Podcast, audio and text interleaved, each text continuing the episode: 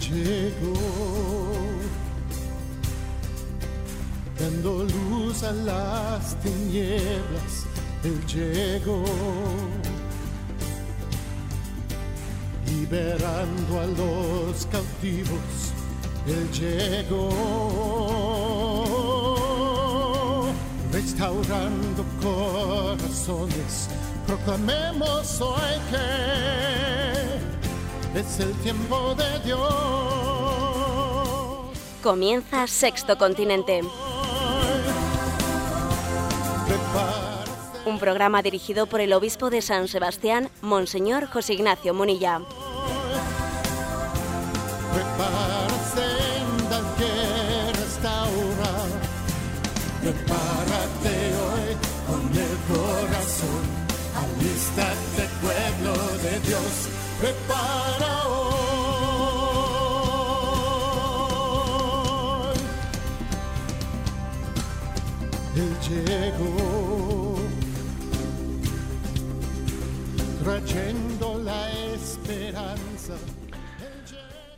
Un cordial saludo a todos los oyentes de Radio María. Un día más, con la gracia del Señor, proseguimos la andadura en este programa de Sexto Continente que realizamos los lunes de 8 a 9 de la mañana. Un programa que lo hacemos en esta interacción con vosotros, los oyentes, a través de ese correo electrónico sextocontinente arroba radiomaria.es, a través de la cuenta de Twitter arroba obispo Munilla, a través de el muro de Facebook que tiene el nombre de José Ignacio Munilla. Bueno, pues un día más. Aquí continuamos la navegación en este sexto continente. Hoy tenemos ecos, ecos importantes del viaje apostólico que ayer realizó el Papa Albania. Y también tenemos ecos importantes de las marchas en favor de la vida que ayer se realizaron en todas las capitales de España, reclamando al gobierno de España el cumplimiento de sus promesas electorales, de su programa electoral, en el que se comprometía a reformar la ley del aborto. Está España en una situación verdaderamente, voy a decir en una encrucijada, en una encrucijada muy clave, y esa encrucijada pues es entre ni más ni menos entre la vida y la muerte. Estamos hablando de 115.000 vidas humanas, repito, 115.000 vidas humanas que son sacrificadas anu- anualmente y el peligro pues de, un gobierno que mira para otro lado o que existen digamos elementos que nos hacen pensar que, que estamos ante un riesgo real de que eso así sea.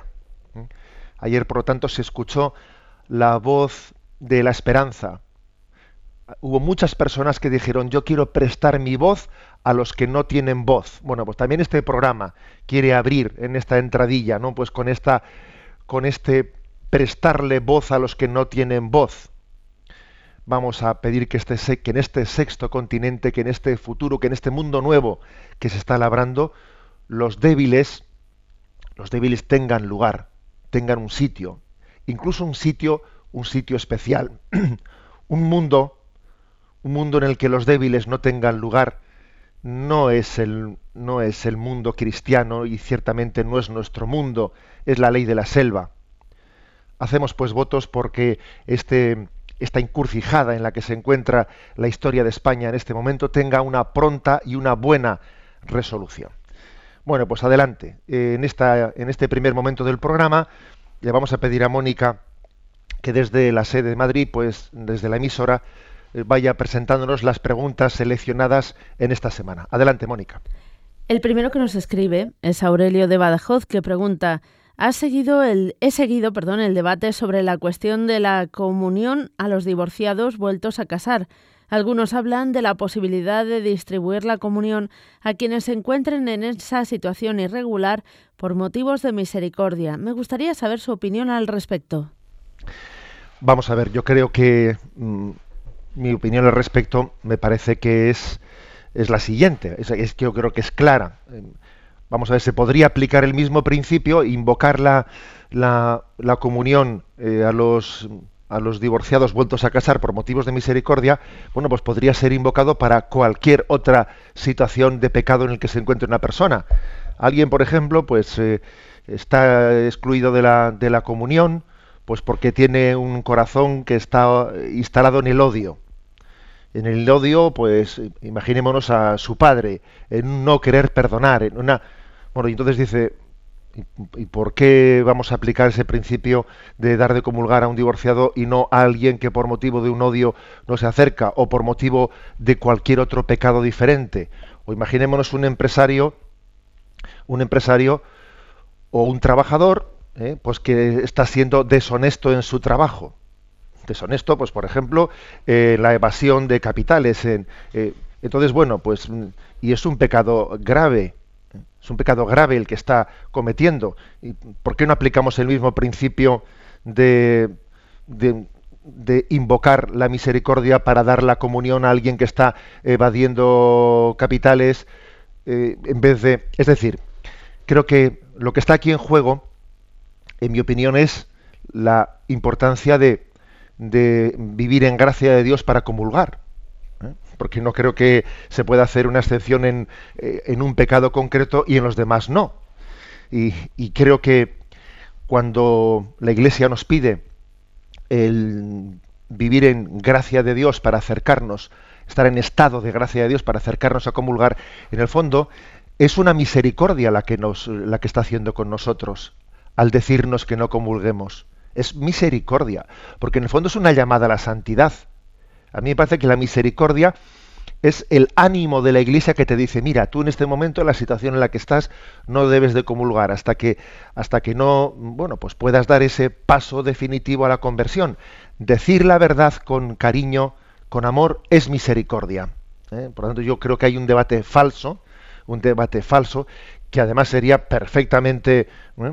Per perfectamente aplicable a, las demás, a los demás pecados concretos que nos apartan de, del sacramento de la comunión. Porque la Iglesia nos diga que no comulguemos en una situación concreta de pecado, con ello no está teniendo, no está faltando la misericordia, todo lo contrario, es una llamada a la conversión que nace del corazón pastoral de la Iglesia. Adelante con la siguiente pregunta. Rocío de Alicante pregunta, en este fin de semana he visto en un semanal un reportaje sobre el estreno de Torrente eh, la quinta parte. ¿Cómo es posible que este tipo de cine sea el más taquillero? Siento vergüenza de nuestro cine. Bueno, pues la verdad es que a veces se ha dicho que si el cine es expresión de los valores sociales, el cine refleja lo que hay en la calle. Yo creo que eso es, yo siempre he dicho que eso no es verdad, que más bien el cine genera lo que hay en la calle, no solo refleja lo que hay en la calle, sino que lo genera. Porque es obvio que, en España, pues ya desde, esto no es nuevo, ¿eh? esto, o sea, ya décadas ya llevamos, pues con un modelo de cine que, que subraya de una manera artificial, pues ambientes sórdidos, eh, contravalores, eh, eh, una especie de alarde de mala educación, de chabacanería, un culto al feísmo, a lo sórdido, a lo sucio. Eh, la verdad es que es así. ¿eh? Entre nosotros hay un cine que, está, que ha generado, ¿eh? ha generado contravalores, los ha generado, no, no, ha sido expresión de, los, de esos valores, sino que los ha generado. Recuerdo que Julián Marías, ¿no? el famoso filósofo, decía que la chabacanería es la vulgaridad satisfecha de sí misma. Yo creo que algo de esto hay en determinados sectores del, del cine español, ¿no? Y, y, pienso que, que, ha formado parte también de, de una ideología, ¿eh? de una ideología que se ha servido del cine pues para pues para influir ¿no? y para incluso sembrar unos valores abiertamente no contrarios al humanismo cristiano pero también voy a decir una cosa como siempre ocurre cuando, cuando ocurren estas cosas por nuestra parte hay una carencia. ¿eh? O sea, que es que hagamos también una autocrítica, pues porque los cristianos eh, no, nos ha faltado propuestas, eh, nos ha faltado propuestas constructivas, porque el mal se expande también por la, pues por la ausencia del bien o por la carencia de un bien atractivo y, también, por lo tanto, la, realización de un cine bueno, positivo, atrayente, que no le digo que no lo haya habido, ¿eh? que claro que lo ha habido, pero que desde luego pues es triste comprobar pues que determinado cine eh, pues sórdido, etcétera, pues, pues sea el triunfador, ¿no? Bueno, adelante con la siguiente pregunta. Nos vamos hasta Valencia porque Masiel pregunta. He visto en internet una entrevista que le hicieron en ETV2 en la que usted rechazaba los términos de derecha e izquierda o conservador progresista como inadecuados para hablar de la Iglesia y de la vida cristiana. Estoy de acuerdo con usted en que en el seno de la Iglesia tenemos que superar las ideologías políticas, pero mi pregunta es, ¿cómo describimos los cristianos esas diferentes actitudes que el mundo describe como derecha-izquierda? Porque parece que algo de realidad hay en ello, ¿no es así? Bueno, mm, ciertamente eh, existe una realidad eh, que hay que entenderla y expresarla. Lo que ocurre es que cuando tú juegas con las barajas, ¿eh? con una baraja que no es la tuya, y empiezas a introducir términos que han nacido de ideologías políticas, ¿no? de derecha y izquierda, que en el fondo parte eso de una, pues de, una visión de, de, una visión de la historia que no es cristiana, ¿no? Pues entonces ya mm, vas mal, porque estás jugando con unas baraja, con unas, una baraja que tiene las, las cartas marcadas. Y es difícil que hagas un análisis correcto cuando ya las, eh, las cartas de tu baraja están marcadas, vas mal. ¿eh? Bueno, pero hay una realidad de, la cual hay que hablar. Entonces, en el ámbito interno de la Iglesia, eh, ¿de qué manera expresamos ello? Esto, bueno, yo creo que hay dos modos humanos de ser, ¿no? Que hay que compaginar adecuadamente, prudentes y audaces. Los prudentes son los que, la prudencia es la que nos ayuda a no perder lo heredado por las generaciones anteriores. Y la audacia es la que nos permite aventurarnos dando pasos hacia adelante. ¿eh? Entonces aquí lo importante es conjugar la prudencia y la audacia. ¿eh? Y yo creo que estos son nuestros términos propios. Son nuestros términos propios. A mí eso de izquierda y derecha, en, el fondo es, no tener una visión propia de la realidad, es, es hacer, es asumir la, visión ideológica, ¿eh? ideológica que no ha nacido de una visión cristiana. Yo creo que nosotros hablaríamos en estos términos, ¿no? a la hora de describir y hacer un juicio cristiano de la realidad. Tenemos que conjugar no la derecha y la izquierda, no, no. Tenemos que conjugar eh, la prudencia y la audacia. Tenemos como dos, como dos alas, ¿eh? dos alas pues para, pues para tener la capacidad de, de navegar en la vida sirviéndonos, no apoyándonos en toda la riqueza de la tradición y al mismo tiempo teniendo una confianza, una confianza en que el Espíritu Santo esa tradición la hace fecunda y la está proyectando, no la está lanzando hacia un futuro lleno de esperanza. Adelante con la siguiente pregunta. Mauricio de Murcia pregunta: Estoy sufriendo porque no acierto en cómo ayudar a un vecino de unos 65 años de edad. Es una persona que vive sola y que está deseando que se le haga compañía, pero que cuando te acercas a él se comporta de una forma absorbente y posesiva. Sin darse cuenta, él mismo espanta a la gente y así sigue sufriendo más y más. ¿Cómo ayudarle? Esto es, es frecuente, ¿eh? eso que dice Mauricio, es una situación frecuente. Conocemos a muchas personas pues quizás que tienen este problema, o sea, que mendigan afectividad, que necesitan compañía y cuando alguien se acerca, pues intentan poseerle de una manera que, que, lo espantan, ¿no? Y enseguida se siente frustrado esa persona porque alguien no ha sido capaz de, de, obtener de él todo lo que quería y entonces va por otra persona a poseerla. Bueno, lo primero que no nos pase a nosotros, ¿eh? porque esto decimos, esto le pasa a un vecino, sí, sí, ojo, que también nos puede pasar a nosotros, ¿no? que tenemos que amar sin poseer, amar en libertad. Eh, eso es muy importante, ¿no? Amar en libertad. Creo que la clave para que esto no ocurra es la clave de, de intentar que nuestras conversaciones, etcétera, con nuestras amistades, intentar que no estén siempre girando en torno a mí, a mi yo, a mis cosas. Intentar hablar más ¿no? de, de los temas que, que interesan al otro, que no siempre de lo mío, de lo mío, de lo mío. O sea, tener cuidado con esto. Tener cuidado en que todo no gire en torno a mí yo. ¿Qué tal van tus cosas? ¿Qué tal? Es decir, no me refiero a, curiosear, ¿eh? a curiosear del prójimo, sino a interesarnos, a preocuparnos por él. En vez de estar pretendiendo que todo el mundo hable de mis penas, de mis, de mis éxitos, de mí, de mí. ¿eh? Esto es importante, ¿no? Bien, pero y, de cara a una persona que tiene ese problema y, uno tiene que ejercer la caridad con él, ¿cómo, lo hago? Pues desde luego, obviamente, no puedo hacerlo, no debo de hacerlo, pues ejerciendo la caridad de una manera que, estoy todavía dando pie a que su defecto pues eh, se agrande. Si yo me dejo manipular por él, en el fondo lo que estoy haciendo es alimentar el problema me dejo manipular por él para que él me posea, para que él tal, así no le ayudo, así no le ayudo, ¿no?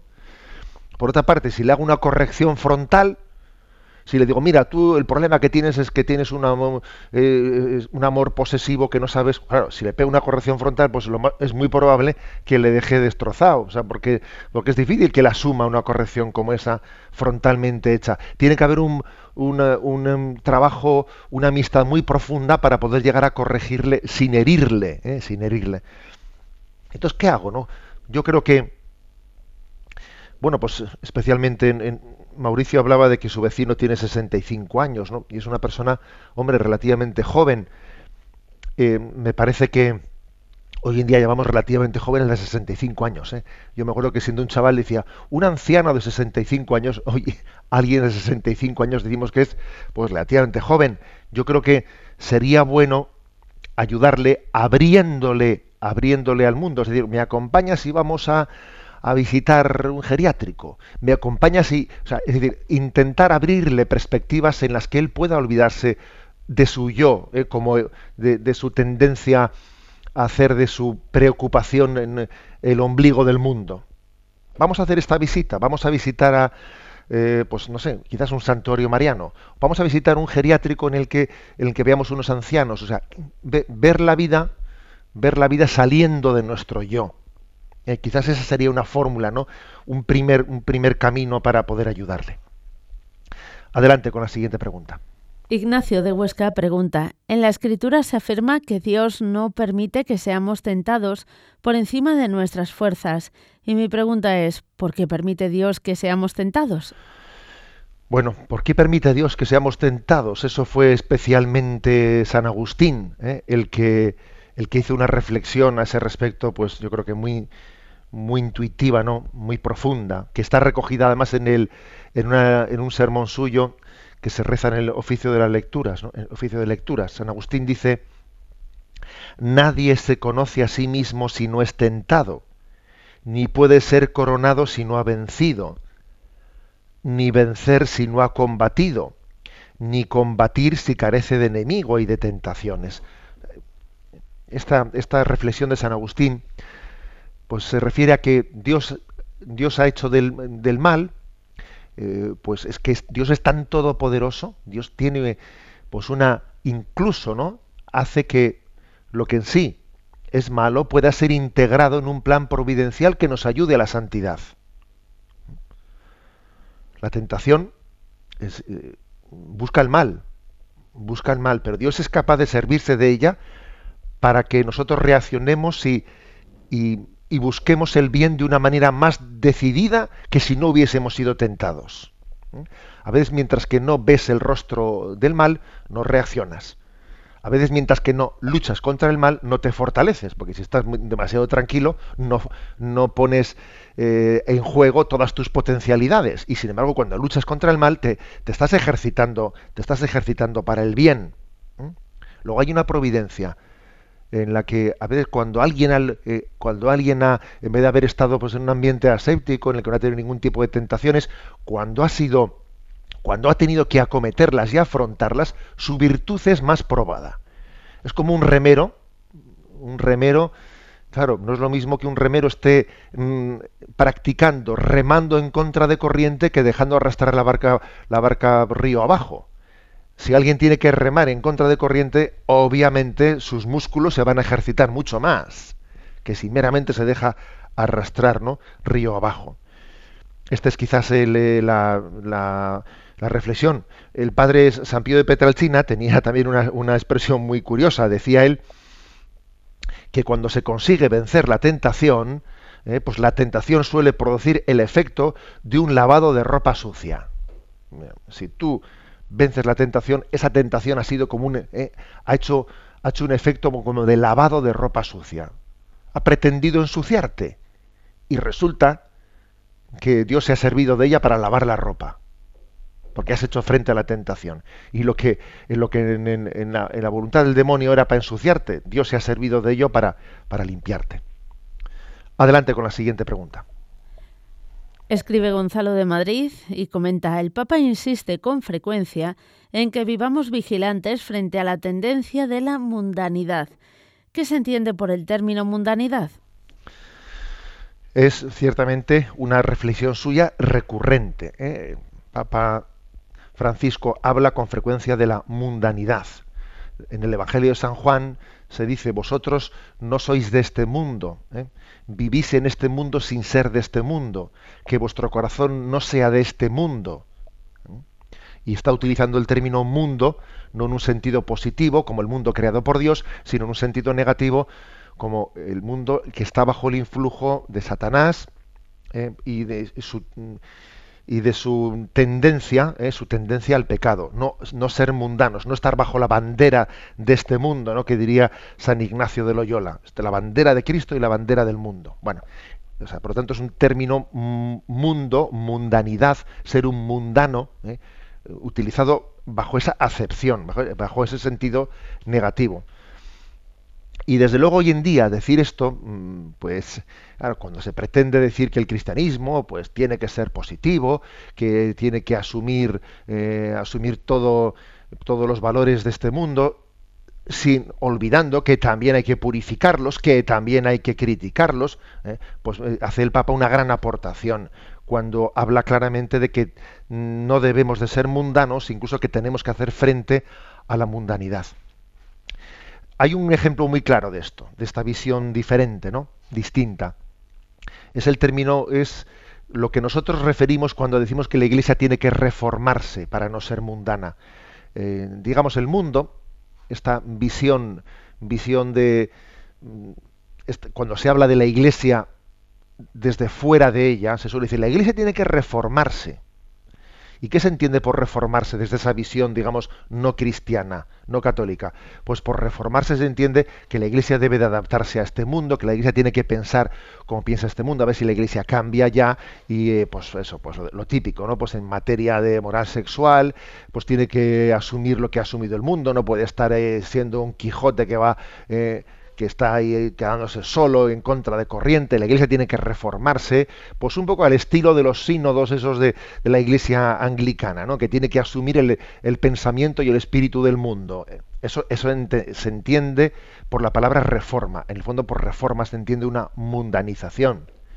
Pero sin embargo, cuando, cuando nosotros hablamos de que Santa Teresa fue la reformadora, o sea, los santos han sido reformadores, las reformas católicas se han entendido no como un adaptarse al espíritu del mundo, sino precisamente como un volver todavía, como un volver a, a la exigencia primera del Evangelio, a la radicalidad evangélica. Santa Teresa de Jesús, se, la reforma consiste en descalzarse y vivir más pobremente, más austeramente, pues porque con el correr de los siglos, con el paso del tiempo, pues habíamos ido mundanizándonos.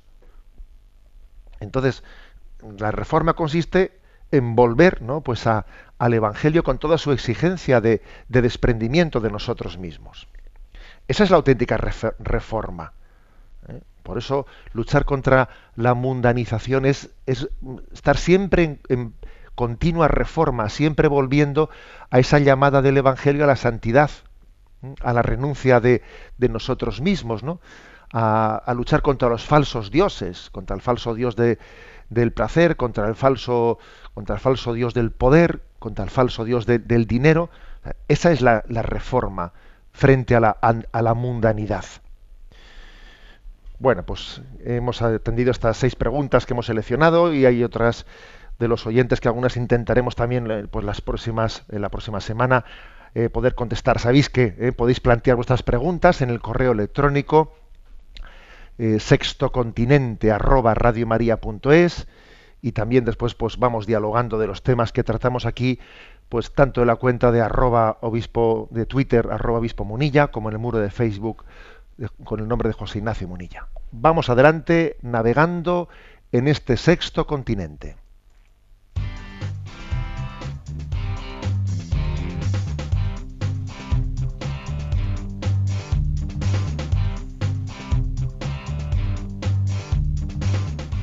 Repasando las redes.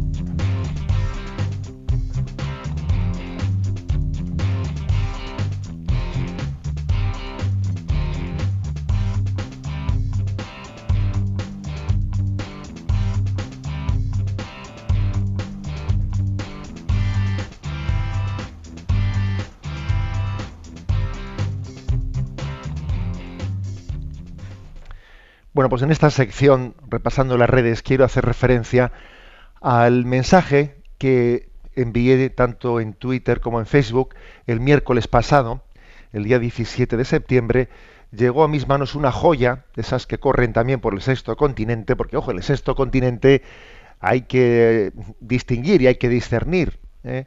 hay que discernir entre joyas y también hay basura, ¿eh?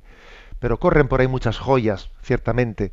Y llegó a mis manos pues una, una reflexión de José Saramago, Premio Nobel de Literatura, ¿eh?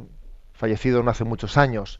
Y eres una reflexión suya que me impactó, me sorprendió. Supongo que muchos de vosotros ya la conocíais, que tiene como título Definición de hijo. Y él, pues con una belleza literaria muy grande y además también con una profundidad eh, espiritual, pues que a mí me ha llamado la atención, daba la siguiente definición de hijo. Decía, hijo es un ser personal que Dios nos prestó, perdón, repito, hijo es un ser que Dios nos prestó para hacer un curso intensivo de cómo amar a alguien más que a nosotros mismos, de cómo cambiar nuestros peores defectos para darles los mejores ejemplos, y de nosotros aprender a tener coraje. Sí, eso es. Ser madre o padre es el mayor acto de coraje que alguien puede tener, porque es expresar, es exponerse a todo tipo de dolor, principalmente de la incertidumbre de estar actuando correctamente y del miedo a perder algo tan amado. ¿Perder? ¿Cómo? ¿No es nuestro? Fue apenas un préstamo el más preciado y maravilloso préstamo, ya que, ya que son nuestros sólo mientras no pueden valerse por sí mismos. Luego le pertenecen a la vida, al destino y a sus propias familias. Dios bendiga siempre a nuestros hijos, pues a nosotros ya nos bendijo con ellos. Hace esta reflexión José Saramago sobre qué es, cuál es la definición de un hijo. Y luego yo, bueno, pues a la hora de enviarla, eh, pues comentándola, el, mensaje que mandé a las redes sociales fue el siguiente. La paternidad, maternidad no es un derecho, sino un don. O sea, ser padre y ser madre no es un derecho. Yo no tengo derecho a tener un hijo. A ver, no. Yo no tengo derecho a tener un hijo será un hijo el que tiene derecho a tener unos padres, pero la paternidad no es un, no es un derecho que se pueda reivindicar y por lo tanto pues, de, aquí se derivan muchas cosas, como os podéis imaginar. Se deriva, por ejemplo, pues el, pues el porqué de la inmoralidad, el porqué de la inmoralidad de, de muchos métodos artificiales, pues de la procreación asistida, de la fecundación in vitro, etcétera, etcétera. A ver, yo no tengo derecho a tener un hijo mm, de cualquier manera, por cualquier, de cualquier forma. Dios ha querido que la forma en la que la vida sea concebida sea un acto de amor. O sea, el prescindir de la concepción eh, sexual y recurrir a una tecnología para que la tecnología esté en el inicio de la vida es contraria a la dignidad del ser humano. Dios ha querido que en lugar de de la concepción en la que un ser humano venga a este mundo sea un acto de expresión de amor. Y bueno, por lo tanto, la esterilidad es una enfermedad que claro que nosotros, pues Dios nos ha dado eh, pues una capacidad para, para luchar contra la, contra la esterilidad, como contra cualquier otra, otra enfermedad. Pero una cosa es luchar contra la esterilidad y otra cosa es eh, pues renunciar a sanar la, la esterilidad y fabricar artificialmente la vida. ¿Eh? O sea, un hijo, un hijo no es un derecho, es un don. es un don. ¿eh? Y, y, esto lo han entendido, pues por ejemplo, matrimonios que, entienden que no pueden tener hijos y dicen, bueno, yo no tengo derecho a, eh, poner en marcha un, pues un proceso de, fabricación artificial de un hijo que además genera montones de abortos en el camino y muchos embriones que son inviables y se pierden por el camino. Sin embargo, habrá, habrá un hijo, habrá niños, mejor dicho, habrá niños que huérfanos que necesiten tener padres. Yo no tengo derecho a tener un hijo, pero ellos sí tienen derecho a tener unos padres. Y, entonces, bajo, bajo esta perspectiva, van ellos y recurren pues, pues a, la, a ofrecerse ofrecerse a la adopción ¿eh? bajo esta perspectiva de que la paternidad maternidad no es un derecho sino que es un don bien esta es una aplicación que hice yo digamos en a la hora de lanzar este mensaje de José Saramago pero obviamente José Saramago cuando hizo esta reflexión él no estaba pensando en este problema moral al que yo me he referido ahora no sino que estaba él estaba un poco maravillándose de, lo que un padre y una madre sienten cuando se dan cuenta de que tienen un, un hijo que, que le supera, ¿no? Tener un hijo es algo que, que uno se da cuenta que, que supera ¿no? su, su capacidad.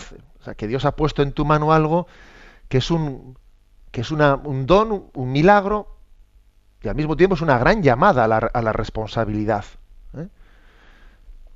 Decía Chesterton que el, peor, el momento más duro del ateo es cuando, cuando en su vida ha acontecido algo grande, por ejemplo, ha tenido un hijo y no sabe a quién darle gracias. Es que es muy duro que en tu vida acontezca algo, algo maravilloso y tú no sepas dar gracias, no, no sé a quién agradecérselo. Aquí ha ocurrido algo impresionante y a quién me dirijo, a quién se lo agradezco. Bueno, pues por esto aquí no digamos esta reflexión que hace José Saramago es la siguiente. Hijo es un ser que Dios nos prestó para hacer un curso intensivo de cómo amar a alguien más que a nosotros mismos, de cómo cambiar nuestros peores defectos para darles los mejores ejemplos. La verdad es que es entender, es entender que, que Dios se ha servido de darnos algo que nos supera para hacernos una llamada a la santidad una llamada a la santidad. Mira, yo sé que he puesto en tus manos algo que te supera. Ojo, como también le pasa a un sacerdote, ¿eh? Un sacerdote un día de repente, pues la iglesia le encomienda el cuidado de las almas y dice, madre mía, pero ¿a dónde voy yo cuidando las almas cuando soy encima yo conmigo mismo ya, vamos, ando renqueando? ¿Y cómo voy a ser yo médico, de, pastor de las almas? Pues me dirán, oye, cuídate, médico, cúrate a ti mismo. ¿Cómo voy a ser yo pastor de las almas si yo, si yo ando cojeando y renqueando? Bueno, pues Dios te ha dado la vocación de ser sacerdote, de ser padre, de ser madre, de manera que se te encomienda algo que te supera. Tienes que transmitir algo en lo cual no estás suficientemente afianzado. Tus virtudes son débiles y tienes que ser modelo para, para, para esa persona. Por eso dice, hijo es un ser que Dios te prestó para hacer un curso intensivo de cómo amar, para cambiar tus peores defectos en, en, virtudes. Es una llamada, ¿eh? es una llamada a la santidad, es un revulsivo para la santidad. Un revulsivo, es como decir, bueno, si yo, si yo por mí mismo no, no he sido lo que debiera de haber sido, a ver si quizás Dios se sirve de estos hijos míos para arrancar de mí lo mejor de, lo mejor en vez de lo peor. A veces hay, ciertas amistades que tienen ciertos ambientes que tienen la característica de sacar de nosotros lo peor de nosotros mismos. ¿eh? Ciertos liderazgos negativos que sacan de ti lo peor. Bueno, pues yo creo que los hijos sacan de nosotros lo mejor. Nos, nos, están continuamente recordando eh, esa llamada a la responsabilidad, esa gran tarea, ese gran don que a veces yo, pues, con frecuencia me habéis escuchado, ¿no? En estas, en estas ondas, esa reflexión de quien dice, Señor, que por mi culpa eh, nadie se aleje de ti, que por mi culpa mis hijos no, no emprendan un mal camino, que yo sea un buen ejemplo para ellos, ¿no? Y también lo puede decir un sacerdote, Señor, que por mi culpa mis fieles no se, no se alejen de ti, que yo no sea motivo de escándalo para nadie, ¿no? Y al revés, Señor, me ofrezco a ti para que, sirviéndose de, mis palabras y de mis ejemplos, pues mis hijos o mis fieles, mis, mis, mis parroquianos, según cada uno su estado de vida, se puedan acercar a ti. Esta es una, eh, esto es lo que se desprende ¿no? de esa conciencia de que la paternidad y la maternidad es un don de Dios que, no, que nos supera. Bueno, pues esta ha sido un poco, esta ha sido la, reflexión de, esta semana eh, enviada a las redes sociales. Si alguno quiere encontrarla, seguro que seguro que le va a ser sencillo el buscarla haciendo sencillamente tecleando José Saramago y poniendo definición de hijo, ¿eh? poniendo Saramago y definición de hijo en los buscadores de internet fácilmente lo va, a encontrar. Bueno, tengamos un momento eh, de musical para meditar, para empaparnos de lo que hemos recibido. Vamos a escuchar el Ave Verum cantado por el Orfeón Donostierra.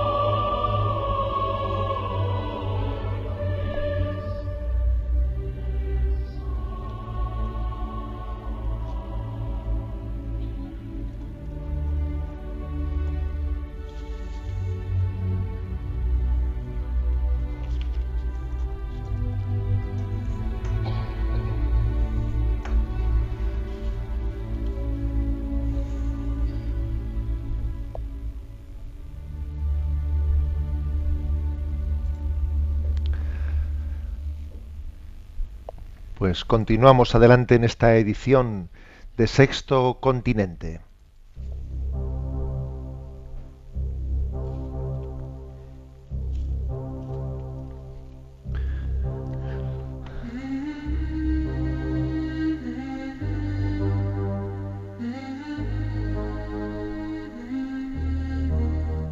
Hasta el viento y el mar le obedecen.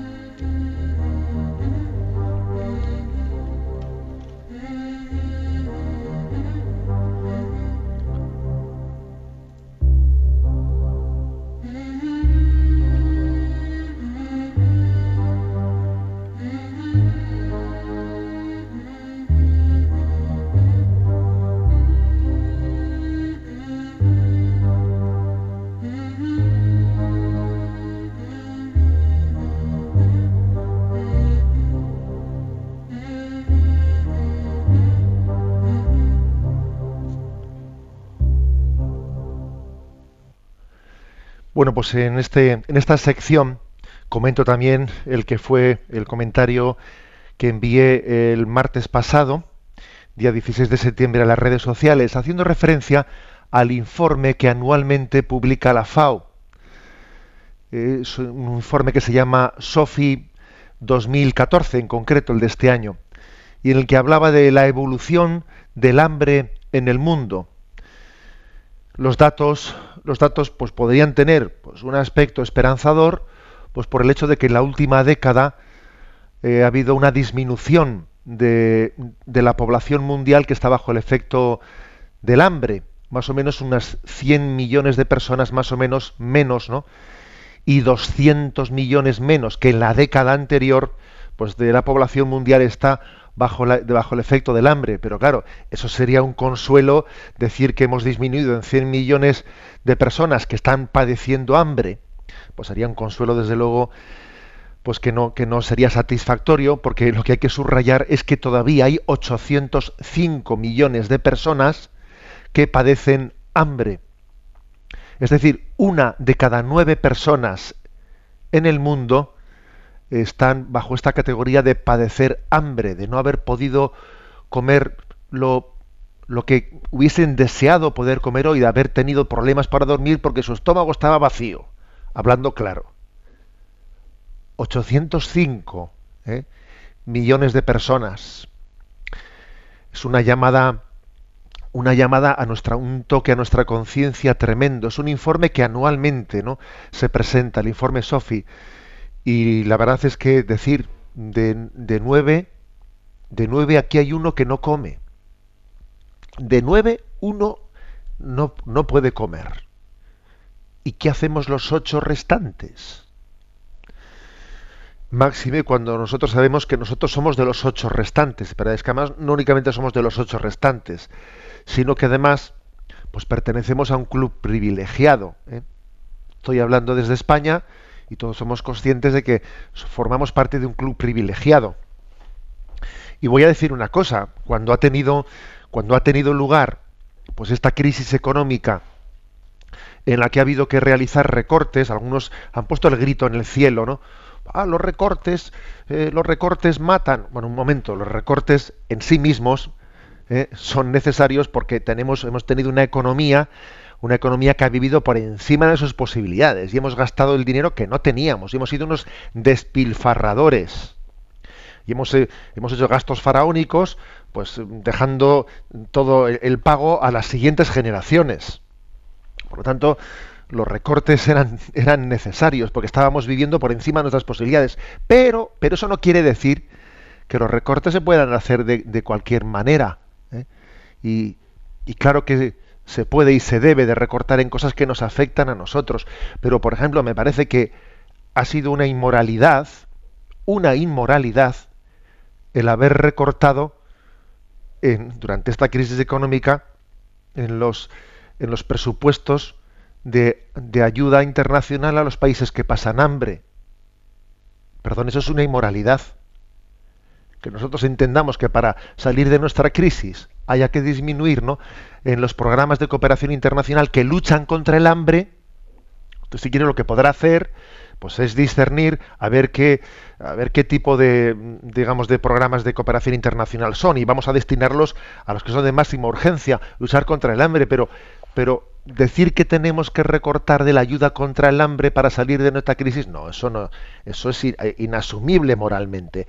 Y insisto que también hay que decir que ha habido por ahí, ¿no? Pues algunas personas con un, un, falso planteamiento ético que han pretendido denunciar el mismo concepto de recorte. Perdón, los recortes son necesarios cuando hemos vivido despilfarrando por encima de nuestras posibilidades. Es recortes tanto como decir adecuémonos a lo que tenemos y no gastemos lo que no tenemos. Pero eso jamás podrá hacerse cuando resulta que en este en este mundo de cada nueve uno no come, jamás podremos no asumir en el concepto de recorte el decir, bueno, pues ahora voy a recortar a ese uno que no come. No, a ese uno que no come no se le puede recortar. Es una es un toque de atención muy fuerte, ¿no? a nuestro corazón.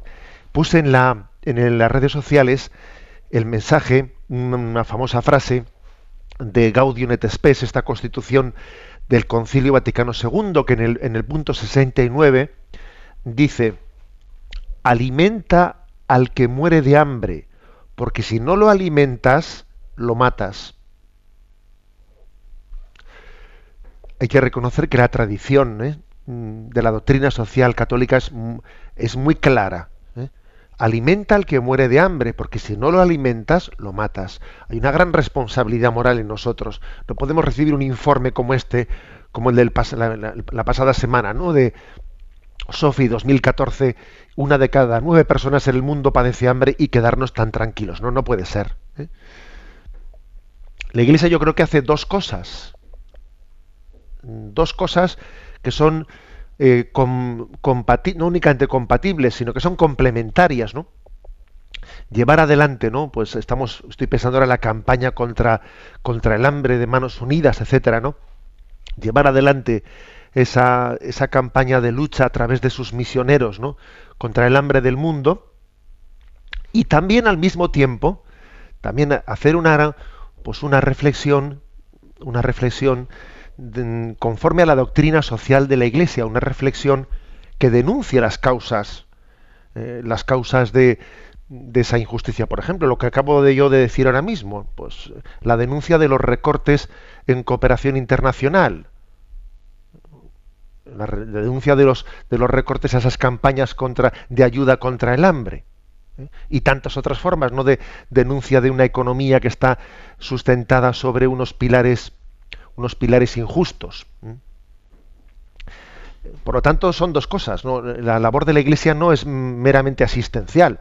Ojo que, es muy importante, obviamente, ¿no? dar de comer al hambriento.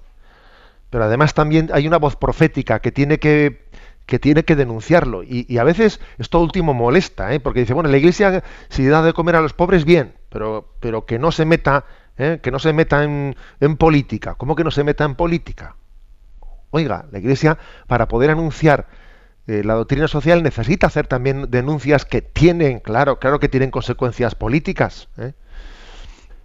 Hay una frase famosa ¿no? de Monseñor Helder Cámara, que también le envié esta semana anterior a las redes sociales, Monseñor Helder Cámara, desde aquella situación, ¿no? de, pues de, digamos, de Hispanoamérica, que tenía aquel conflicto entre las dictaduras, etcétera y tal, Monseñor Helder Cámara dijo una frase famosa, si doy de comer a los pobres me llaman santo, pero si denuncio las injusticias me llaman comunista.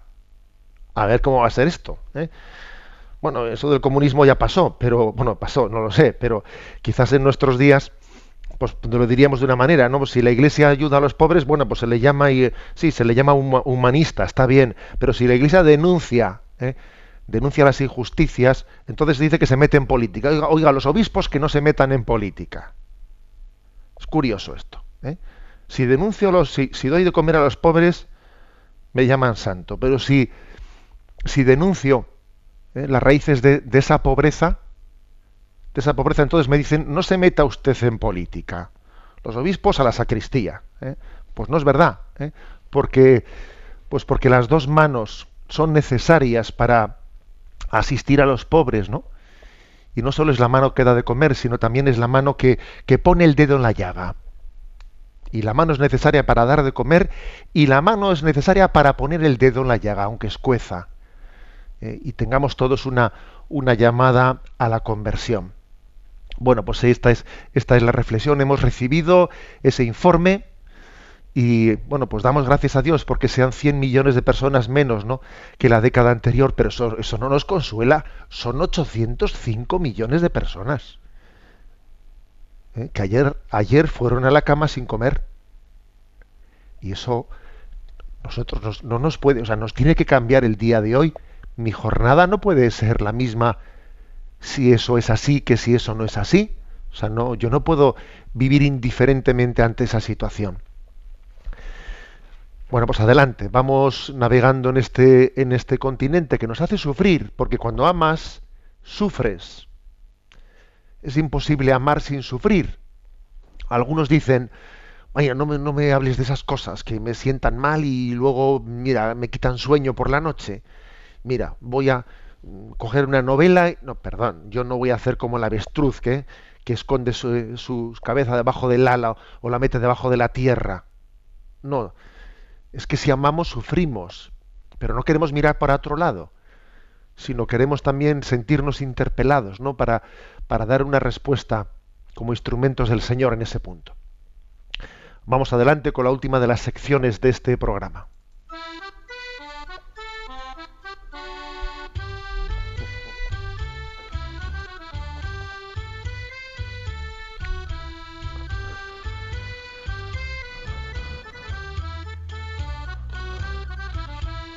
Una gota en el océano.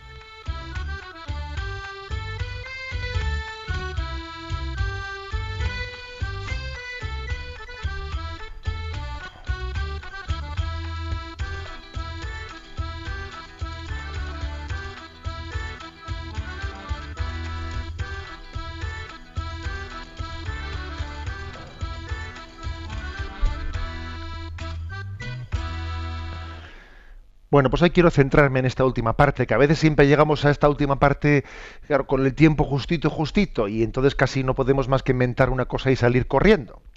Y hoy, como tenemos un poquito más de tiempo, voy a, voy a hacer una, una reflexión, compartir con vosotros una, pues una experiencia sobre cómo, qué suele ocurrir eh? pues cuando enviamos un mensaje a las redes sociales y qué tipo de ecos eh, recibimos, etcétera, etcétera, ¿no? Bueno, en concreto, en concreto, pues eh, la pasada semana uno de los mensajes que yo envié era esa escena de la capilla Sistina de Miguel Ángel en la que el eh, Dios está creando al hombre y con ese dedo, con ese dedo lleno de energía, eh, toca esa mano que está todavía sin energía de, de, Adán, el primer hombre que está recibiendo el don, el don de la vida, ¿no? Esa imagen de la creación tan intuitiva de, de Miguel Ángel, ¿no? Y se fue la imagen que envié y el texto era, para saber a dónde vamos hay que saber de dónde venimos. Como veis, pues es una propuesta de sentido, ¿no? La propuesta de sentido de decir, es que es, la vida buscarle sentido a la vida supone tener un alfa y un omega, un de dónde vengo y a dónde voy. Y quizás, pues, claro, la pregunta, la pregunta por a dónde voy, cuál es el sentido de la vida, ¿no? Eh, ¿Qué pasa con la muerte? ¿Qué hay más allá de esta vida? Es que la muerte ahí nos está esperando, ¿no? Y por mucho que se retrase unos añitos, pues con, los avances de la medicina, a ver, eso no cambia para nada eh, la, pregunta, o sea, que, ¿cuál es mi futuro? ¿Hacia dónde me, me, dirijo? ¿no? Entonces la reflexión para saber a dónde vamos, hay que saber de dónde vinimos, de dónde venimos es una, pues es un recordatorio de la teología de la creación. Es muy importante saber que somos criaturas es muy importante saber que estamos aquí no por casualidad, sino porque hemos sido queridos explícitamente por Dios, que Dios nos ha pensado y tiene un proyecto, tiene una providencia para nosotros. Hay una vocación. Dios me ha creado porque me ha llamado. ¿eh? Y yo tengo que, mi, mi felicidad consiste en responder a la llamada de Dios. Luego yo vengo de Él y voy a Él. Él es el alfa y el omega, ¿no? Es mi, mi origen y fin, principio y meta. Es tan importante esto, es tan importante. Curiosamente, ante, ante esta carencia de sentido, pues este mundo sin Dios dice aborto y eutanasia. O sea, al principio no sé de dónde vengo, aborto. Al final no sé a dónde voy, eutanasia. Es como la pinza de la desesperanza. Como no tengo sentido en la vida, la pinza de la desesperanza es, por un, al principio aborto y al final eutanasia. Nosotros, sin embargo, desde esta propuesta de sentido, dice uno, que vengo de Dios y a Dios vuelvo. ¿Mm? Él es el principio, el alfa, y Él es el, el fin, el omega. Bueno, esta es la propuesta, ¿no? Lanzas esta propuesta a las redes y ¿qué te encuentras? Te encuentras, bueno, pues en principio es una propuesta de sentido que que uno podría discernirla, uno lo acoge, otro no es su momento, no lo acoge, pero este aquí, este aquí que es llamativo en las redes sociales, ver las reacciones que se producen. Y algunas veces en, las redes sociales somos testigos de cómo pues existen personas que están esperando a que alguien eh, lance un mensaje como este para revolverse como la niña del exorcista. Madre mía, ¿eh? parece que le ha caído agua, que le, agua bendita que le está quemando y se, y se retuerce y se y saltan con insultos, con tal y con cual. ¿no? Esto es curioso porque ocurre con mucha frecuencia en las redes, que las propuestas hechas con paz, con, pues, con educación, etcétera, provocan reacciones inauditas, ¿no? Y por eso ayer, ayer mm, a tenor también de algunas reacciones que hubo por la marcha contra la vida, o la marcha, perdón, a favor de la vida, puse el siguiente mensaje en las redes sociales. Yo no pienso como vosotros, pero no por ello necesito insultaros. Ahí queda esto. ¿eh? Yo no pienso como vosotros, pero no por ello necesito insultaros, porque llama la atención el que alguien necesite insultar. ¿eh? Y, en las redes sociales veo que se están eh, hay todo pues digamos un conjunto de personas que digamos que, su participación en las redes es revolverse pues con el insulto y con una no capacidad de, de recibir pues un mensaje con el que uno estará, no estará de acuerdo, pero bueno, pues es que el sexto continente es muy amplio, hay sitio para todos, no hay por qué, por qué ofenderse porque alguien haga una propuesta distinta a la tuya. Además, si tú has entrado en ese canal de Twitter, has entrado voluntariamente, ¿no? Luego, si has entrado voluntariamente, ¿por qué te ofendes? ¿Eh? Bueno, ahí va esa reflexión que es una, yo diría, es una, una invitación a, bueno, a la paciencia, a la convivencia, a la tolerancia, yo no pienso como vosotros, pero no por ello necesito insultaros. La bendición de Dios Todopoderoso, Padre, Hijo y Espíritu Santo, descienda sobre vosotros. Alabado sea Jesucristo.